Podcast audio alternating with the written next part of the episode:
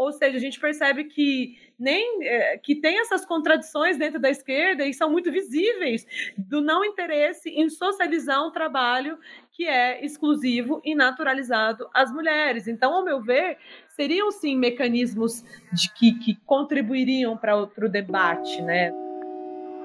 Você está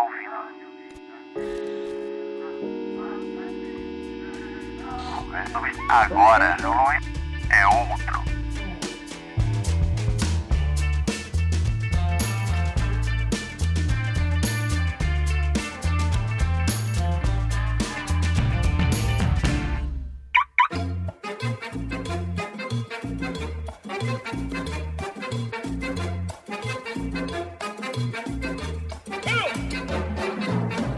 Saudações, classe trabalhadora operária, camponesa, meninos, meninas e os que não se identificam com nenhum dos dois gêneros, nenhum desses dois gêneros também. Aqui quem fala é Cristiano Machado, seu âncora favorito de qualquer podcast do universo que vem, que virá ou que já foi. Hoje, no dia de hoje, 5 de novembro de 2023. Se você está ouvindo isso no futuro, Saiba, gravado, gravado não, é, está sendo colocado no ar no dia 5 de novembro de 2023. O tema da redação do Enem de hoje é uh, in, o enfrentamento da invisibilidade do trabalho de cuidado realizado pelas mulheres no Brasil. Se você está ouvindo isso do passado, né, como disse o Fernando no outro programa, se você está ouvindo isso do passado, se prepare. Você vai fazer o Enem no dia de hoje, esse será o tema. Então já estude sobre o tema. E você pode estudar sobre esse tema ouvindo esse podcast, porque eu convidei a Camila Galete para a gente falar sobre o trabalho reprodutivo e vamos falar muito sobre o enfrentamento e sobre a invisibilidade do trabalho do cuidado uh, que é realizado sobretudo né, uh, pelas mulheres uh, nesse país e no mundo também. Alguém pode dizer, é, mas tem o meu tio lá que cuida do meu avô, tem o meu padrinho que faz. Eu sei, ok. Eu sei que pode ser que tenha um caso, pode ser que tenha dois casos, pode ser que tenha cinco casos, pode ser que tenha dez casos. Mas se você quer me convencer de que o trabalho reprodutivo não é realizado majoritariamente, uh, massivamente pelas mulheres, me desculpe, você não vai conseguir. Né? Mais sorte com outra pessoa que você vai tentar convencer. Hoje, a Camila Galete veio aqui para nos falar sobre isso, para nos ensinar sobre isso. É, bom, além disso, além da, da introdução que já é típica, é, falando sobre o tema, eu vim aqui também, obviamente, pedir grana para vocês. Sempre pedir grana, né? Porque, ó, mano, dá trabalho pra caramba, dá trabalho pra caramba, tem equipamento envolvido, eu preciso comprar um outro monitor. Minha mesinha de som tá, tá sabe, tá dando sinal de que ela tá pedindo água já, começa a chiar, começa a chiar. Tenho que aterrar ela e não tenho. Enfim, tem uma série de questões, não vou entrar no, no mérito técnico da coisa. Se você tem condição, se você acha que um podcast como o meu, que tem é, o objetivo de é, expor questões como essa, como a, invia, invia, como a invisibilização do trabalho reprodutivo né, é, realizado no Brasil pelas mulheres é, e outros temas tantos. Né? Se você acha que é importante, é, considere entrar lá no apoia.se barra agora é outro podcast e deixar uma grana lá. Se você deixar a partir de 10 reais mensais, é, você já entra num grupo que está valorizando ali as pessoas, aonde eu coloco os podcasts antes, aonde eu sorteio alguns livros, aonde eu faço algumas, enfim, é uma série de vantagens, tá? Entra lá, se você se você tem interesse em colaborar com grana, entra lá e dá essa força, porque sim, é de muita valia. Ah, Barba, mas eu só posso dar 5 reais. Mano, você pode dar 5 reais, dá 5 reais. Ah, Barba, eu só posso dar uh, ah, 10 reais. Pô, você pode dar 10 reais? Mete 10 reais. Ah, Barba, mas eu só posso dar 20 reais. Bom, se você pode dar 20 reais, eu sugiro para você que faça o seguinte: coloca 10 reais aqui para mim e coloca mais 10 reais lá pro pessoal do AntifaCast, lá de São Paulo. Por que eu tô fazendo isso? Eles são parceiros? São, não sei se parceria é uma boa palavra é, eh, para definir a minha relação. Ah, o fato é que eu tenho uma relação de muito carinho por eles. É, então, uma relação de amizade, indiscutivelmente uma relação de muito carinho por eles e uma relação de respeito e admiração pelo trabalho fenomenal que eles têm feito lá em São Paulo. Uh, eles têm um alcance muito legal, eles têm falado de temas cada vez mais relevantes. Então, se você tem, sei lá, você pode dar 20, então, pensa nisso, considera, dá 20, dá, dá 10 para mim, dá 10 para eles. Você pode dar 30, dá 15 para mim, 15 para eles. Se você pode dar um milhão de reais, dá 500 mil para mim, 500 mil para eles. Pô, você pode dar um milhão de reais, meu amigo. Mete 500 conto na minha conta, que é podcast pelo resto da vida, irmão. Não, eu, não, eu vou parar o Apoia-se, tá ligado? E vou só fazer podcast. Mas, é, possivelmente, eu não sei se tem alguém aí com esse, que tem esse poder financeiro para fazer esse aporte aí no nosso projeto. Imagina, 500 conto, 500, 500 milha para mim, 500 milha pro pessoal lá do Antifa. Mano, seria doido, hein? Mas por hora não é o caso, então se você puder fazer se você puder e achar que é válido para não precisar é, pra, pra, sobretudo para competir com os gigantes que hoje estão aí na podosfera, né? Quando eu entrei na podosfera lá em 2009, pô, era um deserto, um deserto, não tinha ninguém. Eu fui construindo a minha carreira por lá. Lá em 2020 tive aquele problema que muitas pessoas sabem o que foi e eu acabei tendo esse ato de dois anos uh, e a minha carreira, enfim, uh, ruiu de lá para cá. Uh, e eu estou tentando restaurar isso com programas como esse, falando sobre temas relevantes, falando de temas que são, uh, no meu entender, muito é, é, desprestigiados pela mídia. Né? Foi, foi, foi levantado no tema uh, do Enem desse ano é, eu tenho certeza absoluta que agora a direita vai se levantar, vai falar um monte de merda. Red Pill tá tirando a cueca pela cabeça agora, sabe? É, os filhos do Bolsonaro estão, porra, cara, mergulhando de cabeça na lajota. Se você acha interessante que programas como esse e também como o AntifaCast continuem, considere colaborar com grana. Às vezes, se você fizer um aporte pequeno de 5 reais, é o diferencial sim. Se cada um dos ouvintes fizesse um aporte de 5 reais, com certeza absoluta, eu teria condição de fazer muito mais podcasts do que os que eu tenho feito já, que não é apenas o Agora é Outro Podcast, tem outros na grade também. Se você curte, confere lá que tem mais coisa. Fica aí com a Camila Galete ensinando pra gente sobre a invisibilização do trabalho reprodutivo realizado pelas mulheres.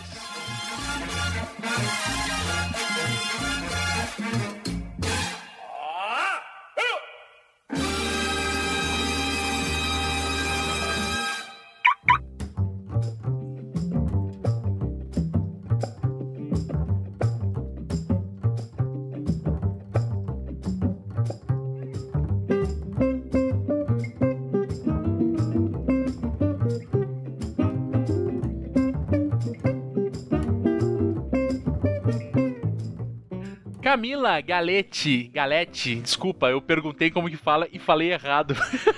desculpa. Que honra escalafobética ter você aqui nesse meu humilde podcast para falar sobre esse tema que eu, como já falei em off, já, já havia gravado em outro podcast sobre esse tema e foi um tema que me marcou demais. É, eu queria te agradecer demais, demais, demais mesmo por ter aceitado esse convite. É, e antes a gente começar a falar sobre esse tema que você vai apresentar, eu vou pedir para você se apresentar para a audiência do programa, dizendo quem é você e o que, que você faz. E mais do que quem é você, lembrando que tem pessoas que não enxergam, que escutam o podcast, então eu vou pedir para você dizer como você é, quem é você e o que você faz.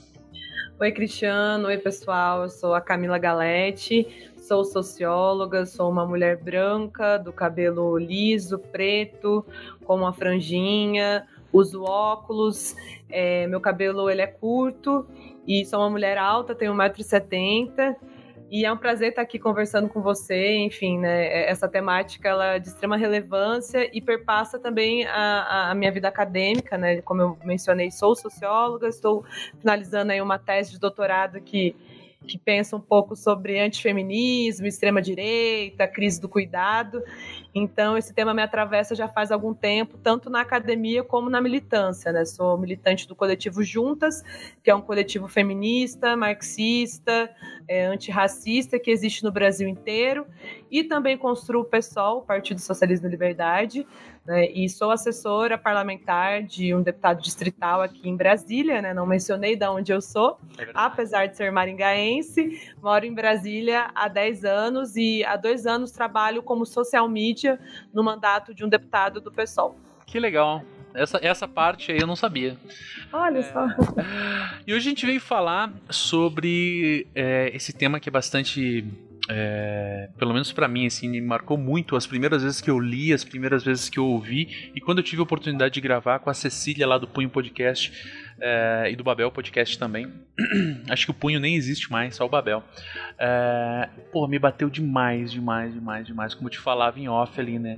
Aquela sensação de. Óbvio, né? Por mais que eu já estivesse envolvido com uma série de questões, envolvido com uma série de militâncias, conhecendo uma série de militantes, né? Recebendo e, e sendo. Uh, e aprendendo muito, né? Às vezes, né, como eu falo com alguns amigos e amigas aí, às vezes você vai tomar uma cerveja com uma militante feminista e aprende mais do que em várias palestras que eu já fui, assim, sabe? Você fala, puta merda, cara, que vergonha.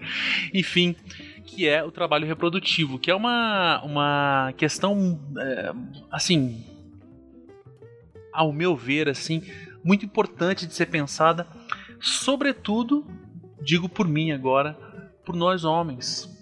Né? obviamente, porque assim, é, quando eu gravei com a Cecília, uma das coisas que, que, que passaram assim entre, entre a conversa foi que é, a maioria, se não todas as mulheres, sabem exatamente o que significa trabalho reprodutivo, ainda que não saibam o que academicamente significa trabalho reprodutivo. Mas no couro, ali na pele mesmo, né, elas sabem. E para audiência que eventualmente não saiba o que é trabalho reprodutivo, ou até para quem sabe o que é mais ou menos, mas não com a profundidade que você tem, vou te pedir, explica pra gente o que, que é esse tal de trabalho reprodutivo.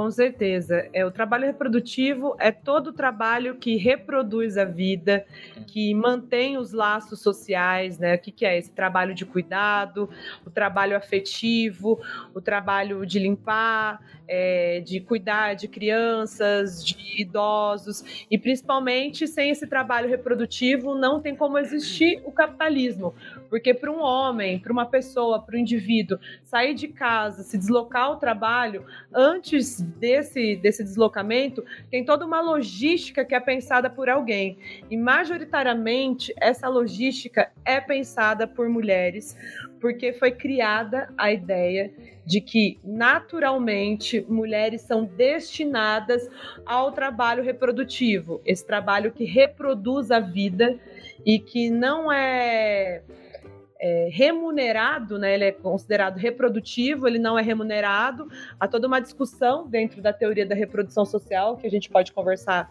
mais para frente aqui no decorrer do podcast, que tenta, que tenta buscar dar visibilidade a esse trabalho, compreendendo que dentro desse sistema capitalista, a única coisa que, que, que faz as pessoas pensarem no valor das coisas é a, é a remuneração, né? É, é, o quanto as coisas valem, né? Uhum. Então tem, tem toda uma dificuldade em pensar nessa remuneração do trabalho reprodutivo, né? Como remunerar, né? Como que a gente vai pensar numa economia que dê conta desses mil trabalhos, né? A gente está falando de várias camadas, seja fazer o café da manhã, pensar na logística de deixar um filho na escola, na creche, seja pensar no alimento que o trabalhador vai levar na sua marmita, seja no trabalho afetivo de criar uh, um indivíduo, de, de mostrar como socializa em sociedade. Então, as mulheres elas foram destinadas nesse contexto a fazer esse, esse trabalho porque isso é rentável ao capitalismo. É engraçado, é engraçado não, é drástico, dramático é, pensar algumas coisas, né?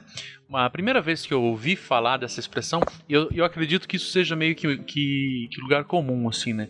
Quando eu ouvi trabalho reprodutivo, automaticamente eu pensei sobre gerar crianças né, sobre o trabalho, entre, vamos botar aspas aqui, eu não sei até onde essas aspas cabem ou não, mas o trabalho de uma mulher em gerar filhos, em gerar novos proletários, eu já dei uma né, problematizada, gerar novos proletários, gerar nova, é, novos trabalhadores e tudo mais. E quando eu fui falar a primeira vez que eu fui conversar com uma militante sobre isso, uh, eu falei, ah, me explica esse negócio aí, né? Que eu, me parece que. É... E ela deu um tapa na mesa e falou, mano, se fosse só isso, nem era tão grave. E, e assim, né, eu ri na hora e conforme ela foi falando, meu sorriso foi sumindo, sabe? Mais um pouco, se ela não parasse de falar, minha boca ia entrar, assim, porque foi muito drástico. E outra coisa que também me pareceu, é, algo que eu, eu li em alguns lugares, isso, né? As pessoas comparando o trabalho reprodutivo com o trabalho da empregada doméstica. uh, uma pessoa, seja ela homem ou mulher, que você contrata para limpar a tua casa porque você tá, tem uma outra atividade profissional. E quando eu entendi isso, né, a primeira vez que eu ouvi isso, aí eu já tinha um pouco mais de leitura sobre o tema, eu pensei, não, porque a empregada doméstica, por pior e mais precarizada que ela esteja, né, ou o empregado doméstico, por pior e mais precarizado é, que ele esteja, ele ainda não é tão grave quanto o trabalho reprodutivo, porque ele ainda tem uma determinada, como é que eu vou dizer, lista de funções. Não sei, né? Eu não tenho empregada doméstica, mas imagino se eu tivesse uma, uma pessoa que limpasse aqui em casa, eu acho que ia falar, oh, eu preciso que você limpe isso, preciso que você arrume aquilo, preciso que você faça aquilo. Tendo feito isso, acabou. Ela pode ir embora, ou acabou, ela me espera para, sei lá, para eu pagar o valor dela e aí vai embora. Ao passo que o problema do trabalho reprodutivo, na minha leitura, e talvez você possa me corrigir se eu estiver errado, é um trabalho que sequer quando as mulheres estão dormindo termina. Sim, total. Você mencionou o trabalho doméstico. Eu gosto muito de uma autora chamada Silvia Federici. Ela é uma italiana, marxista, e ela discute muito sobre o trabalho doméstico, trabalho reprodutivo, afetivo, né? E aí ela defende uma tese que eu acho muito interessante sobre o trabalho doméstico, né? Ela fala que, que com o assalariamento do trabalho doméstico, é, se dá uma. É, esse assalariamento é como se fosse uma estratégia para dar visibilidade a esse trabalho, né? Compreendendo que por si só. Né, esse tipo de logística de assalariar as mulheres ao trabalho doméstico não vai emancipar essas, né? Não é um fim em, um fim em si. Né? Mas é um meio para trazer a reflexão, para permitir que as pessoas questionem, né? É, como que se dá esse trabalho, o que que está incluso nesse trabalho doméstico, né? Você falou assim, ah, a gente vai lá e, enfim, né, numa condição de uma empregada e fala o que ela tem que fazer. Isso me remeteu, antes de, antes de entrar no trabalho reprodutivo, a uma influencer que viralizou, acho que é uns dois anos atrás, ela foi morar nos Estados Unidos, com, com o marido dela, ela era ex-Big Brother, né? Então, uma mulher branca, loira, né? Adriana Santana, não sei quem conhece, enfim. É, e aí ela, ela viralizou nas redes sociais porque ela, no, no mesmo mês que ela mudou para os Estados Unidos, ela fez vários stories falando: gente, eu vou ficar pobre, porque aqui é, você contrata uma trabalhadora doméstica e ela não faz tudo. Então eu tenho que contratar alguém para cuidar do meu filho, alguém para fazer é, limpar a casa, alguém para lavar a louça, alguém para cuidar do, do jardim. Eu vou falir desse jeito. E ela estava indignada porque, na realidade dos Estados Unidos, cada trabalho doméstico era destinado a um fim. E no Brasil, as coisas né, se misturam, porque uma trabalhadora doméstica é a mesma que vai fazer a refeição da casa, que vai levar o cachorro para passear. Eu vejo muito isso aqui onde eu moro várias trabalhadoras domésticas levando crianças, cachorros e com certeza sem serem questionadas se estão dispostas a fazerem aquilo, Sim. se no pacote estava incluso aquilo. Então, o assalariamento é um meio de, de dar uma visibilidade, compreendendo que não é um fim por si só, né? Já o trabalho reprodutivo, você mencionou, né? Até quando a mulher está dormindo, ela está trabalhando. Praticamente é assim que funciona a nossa cabeça não para. E aí eu dou um exemplo é, para vocês, né, que estão nos escutando. Quando você é mulher e aí você é materna, você tem que pensar: se fizer frio, tem que levar um casaco para a criança. Você acaba pensando até na roupa do seu marido. Porque os homens estão tão socializados e acostumados a, a serem maternados, né? E, enfim, não estou generalizando, mas é uma construção social. Generalize, é. generalize porque, assim, é a minoria absoluta que não. Sim, então. E é cômodo, né, Cristiano? Eu adoraria que alguém exercesse cuidado para mim o tempo todo. E aí tem falas que eu acho que é melhor do que ficar focando na teoria, que, que me remetem muito a isso, do tipo, ah, minha linguagem do amor é o cuidado. Ah, minha linguagem do amor é limpar a casa. Eu já ouvi isso da minha mãe, que é pedagoga, que tem consciência de classe, que, mas que também foi socializada nessa lógica, achando que o deixar ordenado o ambiente privado é uma maneira de demonstrar afeto. E afeta algo tão amplo, né? Nossa. Então, é, o trabalho afetivo está incluso aí. Então, quando a gente está falando de trabalho reprodutivo, essa mulher não para de pensar né, na logística do filho, do companheiro, né, do namorado, é, no seu ambiente de trabalho, né, sempre pensando a, a, as coisas que são pequenas, né, que são ínfimas ali, mas que para determinados olhares passam despercebidos porque aquela pessoa sabe que alguém vai fazer. Alguém vai estar realizando aquele tipo de trabalho. Então, o trabalho reprodutivo é estratégico para que ele não tenha visibilidade, porque é mexer na estrutura. Ninguém quer mexer na estrutura dentro do sistema capitalista, que dói. É rever privilégio, rever organizações sociais. E é a luta de muitas feministas, não de todas. Porque boa parte de, de mulheres brancas que se consideram feministas são beneficiadas por essa logística porque majoritariamente mulheres racializadas que desempenham o trabalho reprodutivo para fora de seus lares e nos seus lares também. Uhum. Eu, enquanto você falou né, dessa Adriana Santana, eu não a conhecia, não, não, não, não, não soube dessa situação. Digitei o nome dela aqui no Google enquanto você falava, e a terceira foto que apareceu é ela do lado do filho do ex-presidente. Já Sim, super amigo. Ah, super. que ó, ah, né? O que dizer? Claro, não quero com isso dizer assim, ah, a direita faz isso e nós aqui a esquerda, não, não. Porque imagino, né, que você vai me dizer que não é o caso, como você mesmo falou, né? Um bando de mulher que se diz feminista, que compreende isso, mas também é, é, to é tocada pelo, por esses privilégios, né? E abrir mão de privilégios é talvez a, sabe, as pessoas falam que dor de parto e crônica e dor de pedra no rim são as piores, né? Talvez no capitalismo abrir mão de privilégio seja ainda pior do que dor de parto e do que pedras no rim. Mas uma coisa que eu queria te comentar é, eu fui casado durante 20 anos com uma pessoa, né, com a Letícia, é, que é uma pessoa sensacional. E uma das coisas que ao longo do nosso casamento, né, eu, a, gente, eu, a gente se casou muito novo, eu tinha 20 anos quando eu me casei com ela, ela também, ela tem, a gente tem a mesma idade.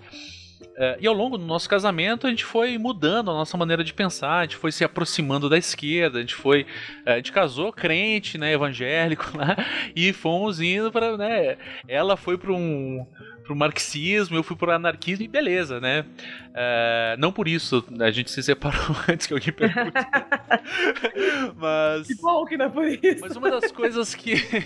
uma das coisas que. que batiam bastante em mim era muitas vezes eu falava assim para ela: Ah, Letícia, ela. Vivia, ela falava assim: Ah, não, mas eu tô muito estressada, muita coisa para fazer e tal, não sei o quê. É, eu falo, Letícia, deixa, deixa isso aí, sabe? Às vezes ela, porra, a casa tá uma bagunça, porra, não sei o quê. Eu falo, Letícia, deixa quieto, cara, passa, é, sabe? Deixa a casa bagunçada, um final de semana ninguém vai morrer com a casa. E ela simplesmente não conseguia não ficar assim. Isso é uma coisa que ao longo dos anos. É se é, verificamos em muitas situações da nossa vida, é, e depois de muito tempo lendo, compreendendo, conversando com pessoas, eu comecei a compreender que é isso. É a manifestação plena. Mesmo, como você falou, a Letícia que tinha uma, tem uma, uma hoje ainda mais do que antigamente, é, consciência de classe e, e, compreendia todas essas questões, ela não conseguia se livrar dessa coisa que está introjetada tão profundamente nela. E é claro, tem questões familiares, ela é de família japonesa, tem todo um lance de submissão da mulher e tudo mais, mas está tão introjetado ali nela que mesmo sabendo ela não conseguia deixar de ser. O que você tem para falar sobre isso? Nossa, tanta coisa. E é, é interessante você mencionar isso, porque na minha pesquisa de doutorado, apesar de ser socióloga, fui mergulhando cada vez mais na psicanálise e descobrir o mundo, né? Primeiro que psicanálise é bem difícil, né? É, é algo bem elitizado. Você vai ler Lacan e não compreende quase nada, porque os franceses escrevem para ninguém entender, né? Eles é. escrevem para sua redoma. Na filosofia a gente falava, né? Talvez eu tenha sido alfabetizado só para ser humilhado nesse parágrafo. Sim. E aí eu fui para psicanálise porque eu queria entender, né? Como que essa ascensão da extrema direita se, se de mulheres, eu estudo mulheres antifeministas e bolsonaristas, né? E aí eu fui para psicanálise e fui compreender, né, a marxista descobrindo as subjetividades, né? Saindo do macro, indo para o micro, hum. compreendendo também as lacunas do marxismo de não dar conta e de nem se propor a dar conta, né, dessas nuances, né, das subjetividades. E aí eu gosto muito das teóricas da reprodução social, porque elas ampliam e elas disputam muito o conceito de economia, porque elas têm a compreensão, né, do capitalismo capitalismo, tanto abrangendo né, sua economia oficial quanto as suas contradições não econômicas de fundo, ou seja, a afetação na subjetividade. Uhum. Uma mulher não conseguir desligar é porque ela está ali né, tão é, é, submersa na lógica do trabalho reprodutivo, de ser uma boa companheira, de ser uma boa esposa, né? E o neoliberalismo faz isso com a nossa cabeça. A gente tem que malhar, ter saúde mental, ter um trabalho fora de casa, cuidar do, do, do espaço privado, é, ser bonita. Tá com, ser bonita, tá com a skincare, skincare feita. É, são tantas coisas, tantas coisas, né? Que chega uma hora que essa mulher vai colapsar ou ela vai se negar né, a, a, a continuar operando por essa lógica. E eu gosto muito do Foucault, porque o Foucault ele vai pensar essas subjetividades do neoliberalismo, né, desses biopoder. Então, o capitalismo ele vai fazer com que os corpos femininos sejam docilizados. Tem que ser feminina, você tem que ser dócil, você tem que ser cuidadora. É a bela recatada do lar, né, Cristiano? Para mim, a maior definição de trabalho reprodutivo, de como isso é mantido na sociedade, é esse slogan: bela, recatada e do lar. É, eu estou no espaço privado, sou bonita, sou recatada, eu não questiono essa sociedade, né? E tô completamente ferrada da cabeça. Isso. Porque essa lógica adoece as mulheres. As mulheres, elas estão com... não só as mulheres, os homens também, porque o patriarcado também é muito ruim aos homens. Eu acho que tem que destacar isso, né? O patriarcado cobre dos homens uma virilidade, ser o mantenedor do, do lar. É brutal, né? Mas com muito mais potencialidade de brutalidade para cima das mulheres. É... Sim, indiscutível. Isso aí que você falou, não tem nem o que acrescentar, né? Pode ser alguma.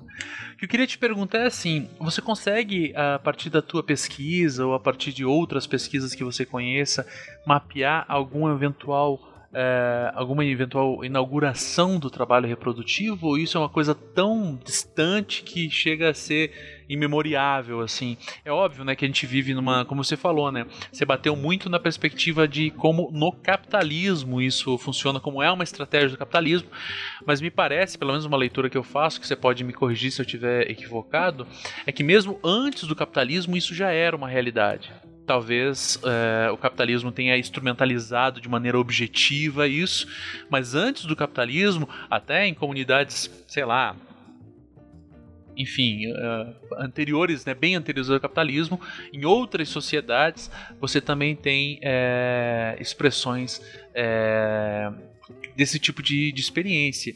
E outra coisa que eu queria te perguntar também é: existe alguma sociedade em algum momento histórico que isso não aconteça?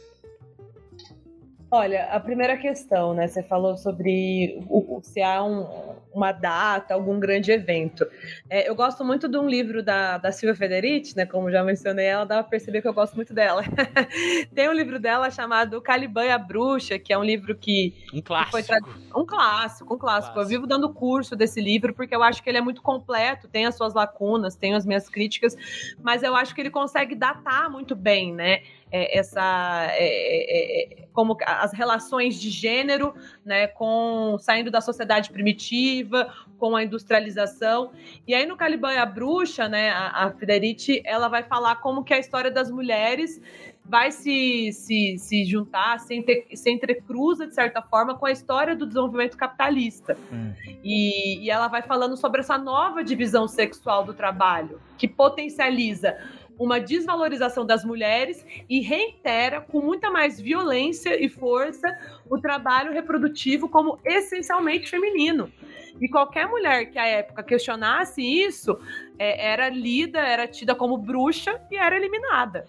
Então, o, o, o Caliban e a Bruxa ele vai falar sobre, sobre como que essa ordem sexual se deu a partir da caçada, né? Da caçada das mulheres, a caça às mulheres, como uma ferramenta singular para consolidar essa docilização dos corpos femininos, esse disciplinamento do corpo.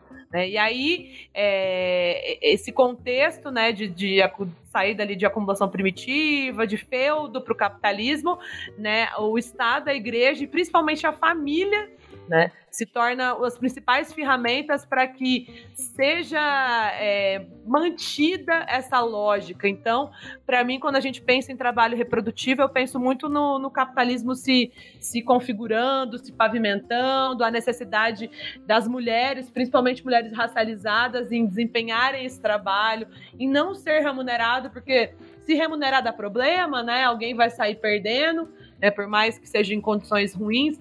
Então. Por pior que gente... seja a remuneração, né? É, esse novo regime monetário, capitalismo, né? O trabalho realizado nesse, nesse novo regime monetário, o trabalho realizado no âmbito doméstico, ele foi invisibilizado, sendo até intensificada essa naturalização do trabalho reprodutivo às mulheres, né? Como se fosse uma vocação. A religião, ela faz muito esse papel. Você foi vocacionada a ser uma boa esposa, né? A mulher sábia edifica o lar. E qual que é a interpretação disso, né? Vai depender de quem está lendo e da mensagem que vai ser passada, né? Claro. Qual, qual que é a concepção? O interesse de, de quem está lendo, né? sim, sim, total. E são majoritariamente homens e, que estão nos púlpitos, então a, a igreja ela faz esse trabalho de manutenção, né? E com o surgimento do Estado cristiano, por outro lado, foi reforçado né, esse Estado como um supervisor da reprodução da força de trabalho, né? O marido se tornou um representante do Estado, controlando as condutas femininas, e a família se torna uma instituição chave super importante que vai assegurar a transmissão da propriedade e a reprodução da força de trabalho. E é isso, né? Tem toda uma supervisão, né, é, da procriação, da vida familiar. E o que é uma mulher boa nesse contexto? É uma mulher que desempenha trabalho doméstico, que, que dá para o marido vários filhos e filhos homens. Sim. Né? Ela é a guardiã do lar, porque se for mulher vai dar trabalho. Então, para mim, né, nessa mudança de, de regime monetário, né, com, com essa com o capitalismo se dá, e você falou sobre outras experiências. É, acho que o Engels ele fala um pouco disso, né? Quando ele vai falar sobre a, a família a propriedade privada, ele vai pincelar assim em, em regimes, em, em estados é, matriarcais, mas eu não tenho tanta leitura sobre, sobre isso. Meu foco é muito mais a contemporaneidade, né? Enfim, como se dá essas relações no agora, óbvio que sempre voltando à historiografia, mas o meu foco ali é a Revolução Industrial, enfim, né, com a pavimentação do capitalismo e o trabalho reprodutivo com uma ferramenta mesmo, né? O próprio Marx, eu fico de cara, assim, eu fico realmente de cara, né? Por que, que trabalho reprodutivo não, não é tido como algo que produz, né? Como não tem seu valor? Ele não quis discutir isso, ele não quis, do alto do privilégio dele, ele não quis, ele tinha insumos e arcabouços para travar essa discussão, mas claramente ele foi o isentão do rolê, assim, ao meu ver. Tenho certeza que em algum momento alguém está ouvindo isso e está dizendo: não, veja bem, eu vou te explicar porque. Porque eu já ouvi muita gente defendendo Marcos com unhas e dentes nessa questão. Que eu falo, cara, só aceita, cara, que o cara vacilou. Não precisa ser perfeito. Né? Tem vários vacilos. Então, é, é uma questão e tanto. É uma questão e tanto. Perguntar, perguntar-se, né, por que, que ele não questionou uma coisa que, assim, é óbvio, né? Algumas pessoas podem estar ouvindo, pessoas podem estar ouvindo e se chocando e falando, pô, como eu me choquei as primeiras vezes que eu ouvi sobre esse tema. E falar, cara, eu nunca tinha pensado nisso, sabe, do alto, né, do, do trono do privilégio de homem branco de classe média, então cristão à época. É, eu nunca tinha, sabe, não tinha me ocorrido isso. Tanto que foi, foi o tamanho choque quando eu comecei a reviver, é, reviver, não, re, rememorar a minha, a minha relação com a minha então esposa, Letícia, e falar: caralho, olha, olha todas essas vezes, todas essas vezes aqui, ó. Tudo isso aqui ao longo da vida inteira, todas essas vezes, todas essas reclamações dela. E às vezes não eram reclamações do tipo, porra, olha o que você não tá fazendo. Era sempre a, a reclamação apontando para ela mesma. Porra, eu não consegui fazer. Hoje mesmo, olha só que, que coisa bizarra. Ela. Eu tenho uma filha de 8 anos, né? A Sofia. Uh, e daí no final de semana ela vem ficar aqui comigo e tal.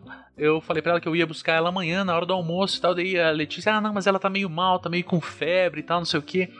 E a Letícia tem um pouco de angústia de ir em hospital. Daí, eu, daí ela falou assim: ó, se eu precisar levar ela no hospital, você vai junto? Eu falei, claro, né? Só que ela mora em outra cidade, né? Ela mora numa cidade é, vizinha aqui de Curitiba. Eu falei, ah, vamos fazer assim, você pega o carro e vai lá, como eu não tenho carro, eu pego o Uber e vou direto. Ou então pego o Uber, vou até a ida, a gente vai junto e tudo mais. Falei, ah, então beleza, acertamos lá e tal. No final, ela, muito obrigado, tá? E aquele muito obrigado eu, sabe, eu não quis pagar de, sabe, de militão com ela e falar, não, você não precisa me agradecer porque assim, assim, assada, porque eu não quero ensinar é, isso pra, Sim. sei lá, eu não tô no papel de ensinar isso pra. Mas aquele muito obrigado foi, sabe, justamente esse ponto. Foi tipo assim: a Sofia é minha filha, é tão responsabilidade minha quanto dela. Não é o caso que a Sofia esteja mora passando mais tempo com a, com a mãe do que comigo, que ela tenha mais responsabilidade do que eu. É, enfim, né? Tudo isso que eu não preciso explicar, talvez não para você, obviamente não para você, mas talvez para alguém que esteja ouvindo eu precise explicar isso em voz alta. É, mas quando ela me agradeceu, eu falei: caralho, brother, não, não precisa, cara, é minha filha também e tudo mais, sabe? É... Total, total. E, e, é muito louco quando a gente escuta que a linguagem do amor é cuidado, ou quando, sei lá, é, você citou esse exemplo, né? É, comecei a namorar no início do ano, e aí é, eu ficava, fazia muito tempo que eu não me relacionava, focando só na vida acadêmica e tudo mais, né? E uma mulher heterossexual e tudo cisgênero e tudo mais. E aí eu lembro que eu ficava me preocupando muito com, tipo, o que, que a gente vai comer? O que, que a gente vai jantar? Quando a gente estava junto. E aí eu comecei a, a, a, pensar, pô, mas por que, que só eu tenho que me preocupar com isso? Só eu vou me alimentar? E meu companheiro é super de boa, super tranquilo. E aí ele psicólogo de humanas também. E ele falou: cara, você precisa aprender também a sair da teoria para a praxis e se deixar ser cuidada. Porque tem isso também. A gente está tão condicionada e naturalizou tanto essa logística que a gente funciona mesmo a mulher feminista. Ser feminista Sim. não significa que você está imune a estar numa relação abusiva, a ser machista, a ser escrota contra as mulheres. Não significa. Significa que minimamente você tem consciência que existe uma desigualdade de gênero, que você tem um papel ali nessa sociedade, mas você está inclu incluída nessa sociedade e você vai dar bola fora, gente. O ser humano, sabe? Ele vai dar mulher, homem, feminista ou não. Vai, e vai ter que repensar, e vai ter que é, organizar as ideias, e enfim, né? Então, é um desafio cotidiano ser mulher e estar tá inserida nessa lógica. E eu falo isso do alto do meu privilégio de mulher branca, classe média, que está terminando o doutorado, que faz seu corre, que trabalha, que não é herdeira nem nada do tipo, que vem de uma classe média baixa, mas que compreende que, historicamente, mulheres racializadas já estavam fazendo trabalho doméstico, trabalho afetivo, né, já estavam circulando nas cidades, já estavam tendo seus corpos violados, enquanto feministas brancas estavam lutando pelo direito à cidade, o direito de trabalhar fora do lar. Né? Então tem toda uma discussão aí, né? Quem são as mulheres que limpam as ruas que a gente pisa? Os metrôs que a gente pega, os ônibus que a gente usa? Eu ando de ônibus quase todos os dias para ir para o trabalho e alguém faz o serviço de limpeza ali. Quem são essas pessoas? Quando não é uma mulher negra, é um homem negro. Sim. É, é, é muito é, e é muito invisibilizado isso, né? Então, o trabalho reprodutivo, essa discussão tem muitas camadas, tem muitas esferas. A gente podia falar teoricamente aqui né? É, é, eu, eu, quando eu gravei com a Cecília lá, eu, foi uma das coisas que a gente levantou. É um tema muito difícil, para cada passo que você dá, você abre uma série de outras possibilidades. Você dá um outro passo, uma série de novas possibilidades. Então, assim, é, objetivar e falar assim, não, vamos gravar um podcast sobre esse tema aqui, me desculpe, não, não aconteceria né? Tem que ser um, uma série, talvez um podcast exclusivamente falando sobre trabalhos reprodutivos com, com capítulos semanais para todas as semanas abordar determinadas situações, determinadas classes, determinados tipos de trabalho. Uma coisa que você falou, desculpa, você ia falar uma coisa, eu te interrompi? Não, pode Não? falar. Uma coisa que você falou agora, enquanto você estava nessa tua última fala, e eu acho que você não falou anteriormente, foi de um conceito de trabalho afetivo né? Que até agora é, a gente falou muito, não, porque cuida da roupa da criança, porque o que vai comer, porra, que hora vai chegar, tem que levar um guarda-chuva, não sei o quê. E essas coisas são coisas da. Obviamente são também afetivos, né? A, a mãe ali que está cuidando do, da criança, ela faz uma leitura é, que a gente não, não posso entrar no mérito aqui de problematizar a psique da mulher que de fato sente aquilo e faz aquilo porque de fato acredita naquilo e tudo mais. É, mas tem também coisas subjetivas que não são um fazer de fato, mas não deixam de ser mais um acúmulo nessa carga incomensurável é, de trabalhos que a gente aqui chama de trabalho reprodutivo. Tem, você poderia falar alguma coisa sobre isso? Claro, eu gosto muito de trazer essa concepção dos afetos em qualquer discussão que eu faço, porque é, a gente às vezes esquece que atrás de toda essa lógica existem indivíduos que têm suas afetividades, têm suas, seus limites afetivos, e quando eu estou falando de trabalho afetivo, eu estou me remetendo a um conceito que tanto Silvia Federici como, é, sei lá, o Michel Hart, dentre outros, né, vão trazer, que, que é considerado também um trabalho imaterial, uhum. que assumiu uma posição na economia capitalista né, em relação a outras formas de trabalho. Ele é considerado imaterial. Por quê? Porque o capitalismo ele, ele não incorporou, ele não valoriza, ele não valorizou o trabalho afetivo. E o trabalho afetivo, ao meu ver, de várias, de várias teóricas que eu mobilizo, é um dos, uma das mais importantes formas de produção de valor do ponto de vista do capital. Né? E, e, e, por que, que eu falo isso? Né? É, é, é um dos elementos mais fortes, principalmente agora, porque é, não existe mais um, um, limite entre o trabalho afetivo e o trabalho é, produtivo. Né? E quando a gente vê um exemplo disso, é, quando a gente vê assim slogans do tipo é, de empresas. Você tem que trabalhar, né? Vestir a camisa, você é o nosso Nossa, colaborador. Que vontade você... de pular pela janela. São os dois. Você está colaborando com este projeto. Né? E o trabalho afetivo no que diz respeito às mulheres é, se dá de outra forma, né? Quando a gente vê uma mulher que exerce o cuidado é, de crianças, né? A gente percebe que essas crianças muitas vezes se apegam muito mais à cuidadora do que à própria mãe. Pode crer porque é essa pessoa que está não, tá, essa pessoa não está simplesmente limpando o bumbum do bebê, dando banho, dando papá. Ele está criando laços afetivos naquele indivíduo. Ele tá, ela tá, essa pessoa está ali mostrando né? Que, que embora esses laços afetivos não tenham valor monetário e as pessoas os tratem sem valor, isso é de suma importância para a pessoa se constituir enquanto indivíduo, hábitos daquela pessoa. Então, o trabalho afetivo ele está presente ali no, no trabalho reprodutivo e ele é visto como imaterial, como se ele não existisse. Né? E ele está ali também mostrando a humanidade daquela pessoa. Né? Aquela pessoa criando um laço né? Eu vejo assim, é, sei lá, comentários do tipo, ah, fulana é, criou meu filho e a gente trata ela como se fosse da família. Não, não trata como se fosse da família.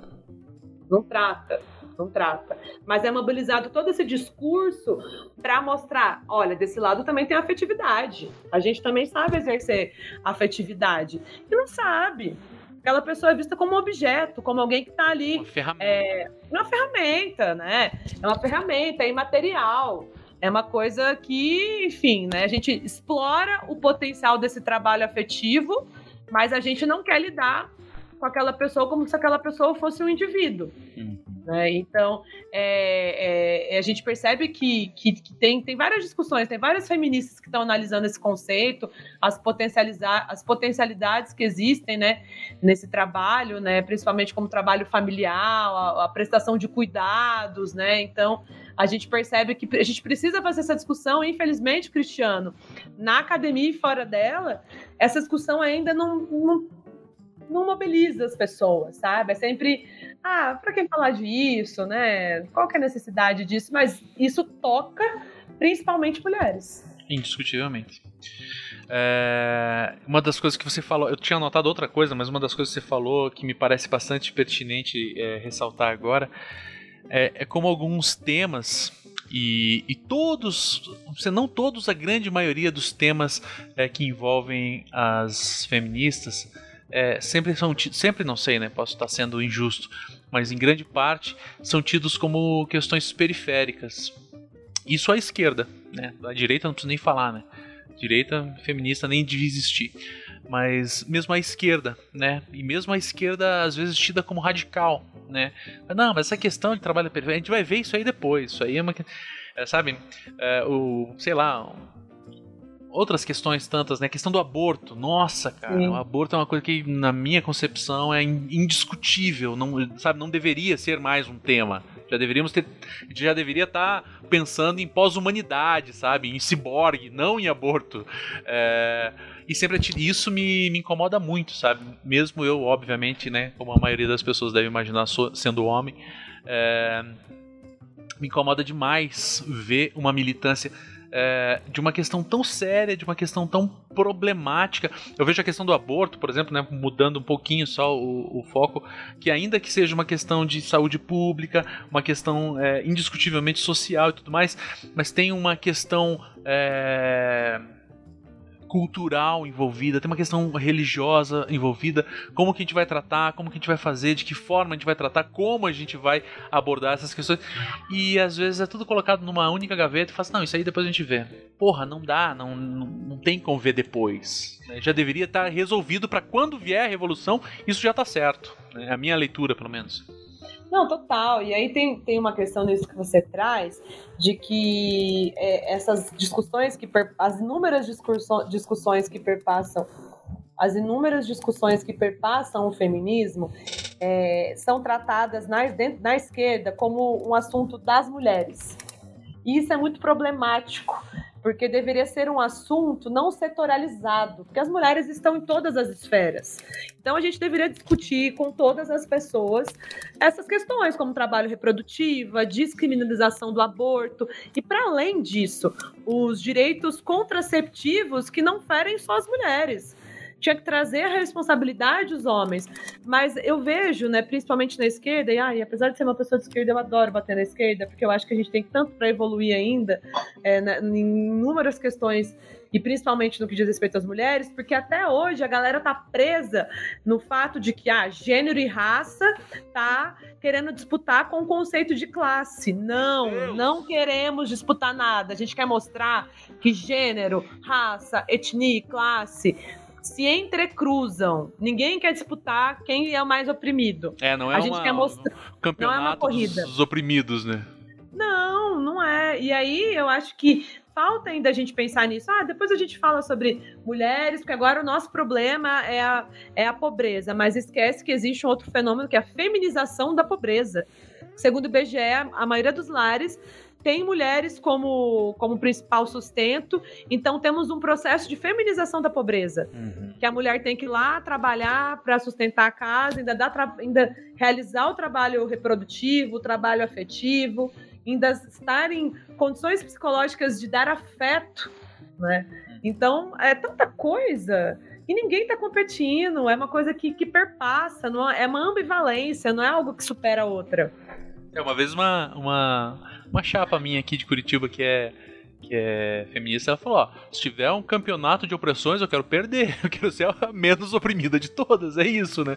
Mas não tem, não é um campeonato, né? Ninguém, ninguém é exclusivamente pobre ou exclusivamente mulher ou exclusivamente preto ou exclusivamente todo mundo é uma série de coisas a não ser os bilionários que não são nada, na minha opinião. Né? Inclusive, para quem estiver ouvindo, se você é vegano, lembre-se que carne de bilionário é vegano, pode matar e comer.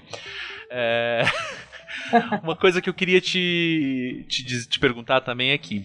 É, numa perspectiva capitalista, né, a saber, estamos, né, se você estiver ouvindo aí no futuro, depois da Revolução Brasileira, e fala, caraca, olha os caras falando lá antigamente, né, quando era capitalismo ainda no Brasil. É, hoje, 2023, né, de, outubro de 2023, a gente, aqui no Brasil ainda estamos sob é, esse regime de produção, a saber, o capitalismo. É, e daí, sobre uma ótica capitalista, a maneira de você é, contornar essas injustiças, o que é bastante é, engraçado, né? Contornar injustiças no capitalismo, seria pagar um salário para a mulher. É, pagar, vamos dar um salário, pra, ou, ou numa perspectiva mais social-democrata, né? Salários e direitos, né? Sei lá, a mulher poder tirar 30 dias de férias, ter FGTS, ter essas coisas e tal lavanderias Mas, públicas. É, não, enfim, então. Socializar o cuidado. Aí eu te pergunto, isso é ao teu ver, uma solução? E se não, qual seria uma solução? Assim, é óbvio que eu sei que é, é uma pergunta bastante ingênua no sentido de, tipo, perguntar assim, ah, solução para violência na polícia, vamos acabar com a polícia? Sabe, não é, não, não, a gente não vai acabar com a polícia hoje e amanhã os policiais todos procurando outros empregos, devolvendo as... Não, né, tem, tem todo um processo, um processo que é muito mais amplo do que simplesmente a decisão, uma canetada do, do Lula de mãos dadas com Alexandre de Moraes, né, como a direita gosta de, de, de fantasiar. É, mas ao teu ver, essa seria uma solução ou e se não, qual seria ela? Sim, a gente socializando esses trabalhos reprodutivos e domésticos, é, gera e possivelmente né, geraria nos indivíduos a consciência de que é algo coletivo e não individual. Então, dentro do capitalismo, a gente tem que ter noção que, enfim, né, você mencionou também, é o sistema que a gente está vivendo, não é o sistema que eu, nem você e tenho certeza vários ouvintes é, não querem viver para sempre. Mas a gente tem que pensar em ferramentas que nos fazem ampliar o debate e chamar a responsabilidade. Então, talvez é, o que a Clara Zetkin falava de creches públicas, de lavanderias, de refeitórios públicos, sem nenhuma dúvida, contribuiriam para a ampliação do debate. E a gente percebe que ela estava falando lá em 1930 e pouco, há tanto tempo atrás, e a própria esquerda, né, é, é, quando Stalin, Stalin assumiu, a primeira coisa que ele foi fazer é acabar com, com o direito ao aborto, né?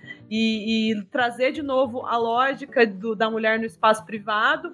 Ou seja, a gente percebe que nem é, que tem essas contradições dentro da esquerda e são muito visíveis do não interesse em socializar um trabalho que é exclusivo e naturalizado às mulheres. Então, ao meu ver, seriam sim mecanismos de que, que contribuiriam para o debate, né? No, na Argentina recentemente foi criada uma lei de que mulheres seriam aposentadas pelo trabalho, iam receber do Estado, pelo trabalho realizado em casa, de cuidar de crianças, de idosos.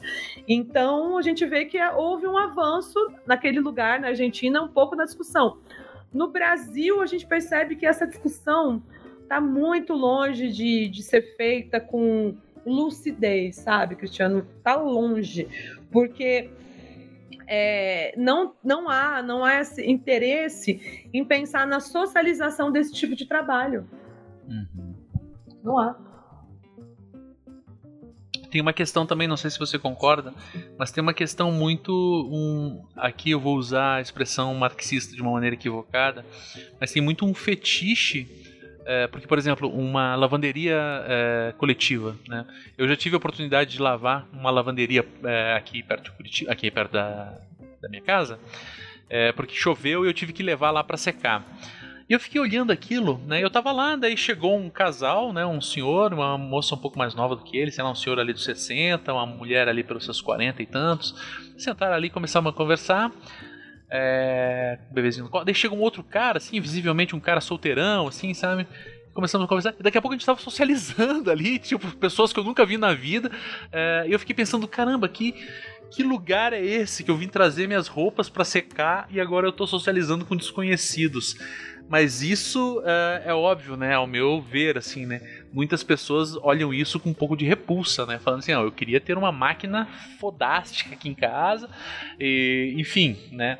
Eu acho que tem, tem também é, isso que novamente retorna à questão do capitalismo, né? De ter o melhor, ter uma máquina melhor, ainda que eu use uma vez por semana, ainda que eu use a minha furadeira uma vez por mês, eu quero ter a minha furadeira e o cara que mora aqui embaixo tem a dele, e o cara que mora aqui em cima tem a dele, sendo que a gente poderia ter um um galpão de ferramentas é, é, comunais aqui, mas eu acho que daí a gente já tá fugindo um pouco do tema. Não sei se eu tô viajando demais. Você, você me puxa aí, que às vezes o TDAH me pega pela mão e fala, vamos passear? E a gente vai. Não, sem dúvida tem uma, tem uma. Enfim, a gente poderia. Não acho que não é um fetiche nesse caso, porque você foi numa lavanderia que você estava pagando para fazer digo, um trabalho. Eu digo o contrário, sabe? Se fosse o oposto. Eu que é, o fetiche de ter a máquina mais foda ah, aqui sim. em casa, ainda que eu use uma vez por semana e a vizinha aqui também. Ah, sim. Sabe? A. Não, o capitalismo faz isso. É por isso que muitas vezes, sei lá, no dia das mães, no aniversário da mulher, o que, quais são os presentes mais comuns? né? A gente vê nas propagandas. Aham. Uma máquina de lavar, uma lava-louça, que aliás é meu sonho. Deve Ah, ser porra, incrível me abraça. colocar. Se tiver uma, la- Não, uma lavanderia de louça coletiva, cara, eu vou morar Quero. lá, sério. Mas tem sim, tem esse fetiche, né? E esse fetiche não é à toa. É para que minimamente as pessoas se sintam privilegiadas no sistema que o tempo todo oprime, é, invisibiliza. Então há essa necessidade de falar, ó, tem alguma vantagem nesse sistema. Sim. Né? E por isso que, que, que muitas mulheres que, que partem de condições financeiras é, boas e que são majoritariamente brancas, não vem problema de galgarem cargos em, em serem CEOs, de estarem é, no âmbito privado em cargos altíssimos, enquanto o trabalho afetivo e reprodutivo tem sido feito por outras mulheres. E não há nenhum interesse em repensar isso, né? Para que eu é, tenha visibilidade no dentro do capitalismo, eu preciso oprimir outra mulher? Então alguma coisa está errada. Sim. Alguma coisa não está certa. Sim. Tinha, tem um ex-amigo meu, né, que ele. Enfim, policial. O conceito de ex-amigo foi É inaugurado ótimo. no Brasil com o Bolsonaro. né? É, e ele falava, né, de, em um tom irônico, assim, falou assim: ah, o socialismo tem ótimas ideias, tem todas essas questões, mas só no capitalismo a gente tem televisões de 59 polegadas, né? Aí eu pensando assim com ele, pa- conversando com ele à época, né? Eu falei assim, então uma televisão de, sei lá, 60 polegadas é melhor do que educação pública de qualidade gratuita, é, do que moradia gratuita, do que ali... É melhor? E, é- e- Ah. e não é todo mundo que tem a televisão. E a televisão que você tem, você pagou. Se a televisão, sei lá, vamos chutar, não sei quanto tá o valor. Se a televisão custa dois mil reais, você vai pagar uns quatro, porque você vai parcelar em 24 vezes nas Casas Bahia. E você vai dar grana pro dono das Casas Bahia, que tem uma série de, de- problemas, questões que eu não vou entrar no mérito aqui porque não é o caso. E daqui a pouco, cara, olha, por causa de uma televisão, meu irmão. Eu preferia ter uma televisão de, sei lá, de 19 polegadas. Podia ser até preto e branco, cara. Se eu tivesse alimentação, se eu tivesse educação, se eu tivesse transporte público de qualidade, por aí vai.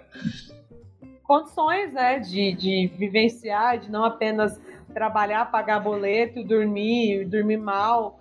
Né? Então, ter condições, né? Quando a gente fala de, de adoecimento, eu gosto muito de, de remeter essa questão do trabalho reprodutivo, como ele adoece as mulheres, porque é uma realidade, né? Você mencionou em alguns momentos da sua fala, no- relatando a sua questão da sua ex-companheira, de como ela se sentia quando ela não conseguia realizar, de não conseguir desligar, né?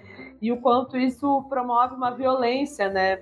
É, neuronal, uma violência psicológica. A gente está o tempo todo se violentando por não dar conta, porque as redes sociais estimulam principalmente as mulheres a serem fitness, a darem conta, a serem uma boa mãe, a serem uma boa esposa, não levando em consideração que tem um indivíduo ali por trás. Né? Então, é, o quanto essa violência, ela também tem muitas camadas e ela adoece de uma maneira muito brutal as mulheres, porque essa, existe essa cobrança exaustiva em dar conta, em ser guerreira. E aí, enfim, né, já, já caminhando Guerreira. para o final, eu queria muito falar sobre esse conceito de ser guerreira, porque eu analisei as, as campanhas eleitorais de 2018 de deputadas que foram eleitas juntamente com, com a figura do Bolsonaro, né?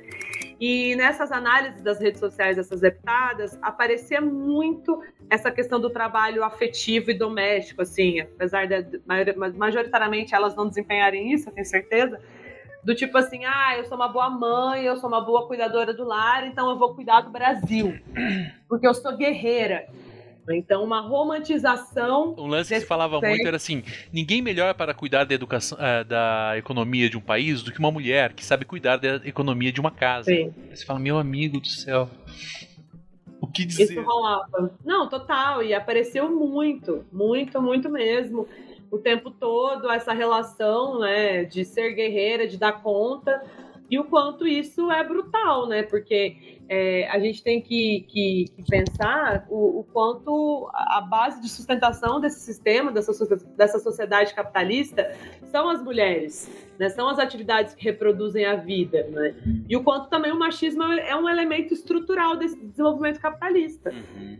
A gente tem que pensar, né? E como que isso aparece? Ah, tá, é um elemento estrutural, mas como isso aparece no cotidiano? Como que isso aparece na manutenção? Né? E o, como isso vai mudando também, porque o neoliberalismo ele, ele vai até enfraquecendo a luta das mulheres. Você falou, ah, o feminismo liberal não, deve, não deveria nem existir. Não mesmo, porque ele maqueia, né? ele, ele enfraquece as, as lutas das mulheres, ele maqueia é, os trabalhos, né? ele naturaliza a brutalidade. Sim. A François Verger fala muito isso, né? dessa naturalização da, da, da, brutalidade. Ah, se a mulher morreu trabalhando, né? Enfim, acontece, né? Enfim. É quase um lance de se tornar uma mártir, né? Da... É, total, total. E é, são corpos, os corpos femininos nessa lógica são colocados à, à, disposição de dominação. E dentro do neoliberalismo é muito essa, essa ideologia né, do empreendedorismo de si, da mulher guerreira, da mulher que dá conta, é, evidencia muito isso na prática. Então, quando a gente está falando de trabalho reprodutivo, a gente está falando dessas violências. E aí, você tá gostando do que você tá ouvindo? Tá curtindo? Então, se você tá curtindo, eu vou pedir para você entrar nas redes sociais da Camila, uh, interagir com ela, interagir, ler os textos dela, debater os textos dela, jogar os textos dela aí pela, pela rede. Uh, convidar, se você tem um podcast, você tem um canal de corte, você tem o que for, cara, convida ela para conversar, porque esse tema é de fato muito relevante. Uh, e vou também pedir para você considerar entrar lá no apoia.se barra agora é outro podcast ou pela chave pix agora é outro podcast arroba gmail.com uh, e meter uma grana lá. Se você achou que esse programa dessa forma uh, é relevante é, se você acha que esse programa de alguma forma é importante que hajam programas como esse, com debates como esse, com questionamentos como os que eu, como os que eu fiz e com afirmações como as que a Camila fez, eu vou pedir para você é, seriamente pensar em entrar lá uh, e meter uma grana lá, porque de fato é grana, é tempo, é equipamento, é pesquisa, é, é uma série de coisas. Eu tenho uma série de, de, de, de, de ideias na minha cabeça e o único limitante, estando nós ainda é, no capitalismo, o único limitante é esse: grana. Se você curtiu, considere entrar lá em apoia.se barra agora é outro podcast ou pela chave Pix agora é outro podcast arroba gmail.com e com certeza entra em contato com a Camila, segue ela nas redes sociais, lê os textos dela, é, divulga os textos dela, que isso vai ajudar demais também o trabalho dela. Beleza? Continua aí, que ainda tem mais um pouquinho de Camila para você. Tem uma reflexão que a gente não, não tocou aqui, que parece óbvia, mas o óbvio tem que ser falado, né? É, é o questionamento de quem cuida de quem exerce cuidado, né? Acho que cotidianamente a gente tinha que trazer essa, essa reflexão né? Quem que cuida das mulheres que estão exercendo cuidado, que estão adoecendo, que estão se cobrando dentro desse sistema que é brutal e a gente repensar isso é, de forma coletiva no nosso cotidiano, com as nossas companheiras, companheiros, nas nossas relações de amizade, afetiva, seja ela qual seja o nível, né? É ter essa, essa empatia que muitas vezes nos é roubada na correria, no cotidiano, de, de, de, como que essa mulher que exerce tanto cuidado tem sido lidada, né? tem sido é, vista, lida na sociedade. Né? E não precisa ir muito longe, a gente pode ver isso nos nossos lares, nas pessoas que, que a gente se relaciona cotidianamente.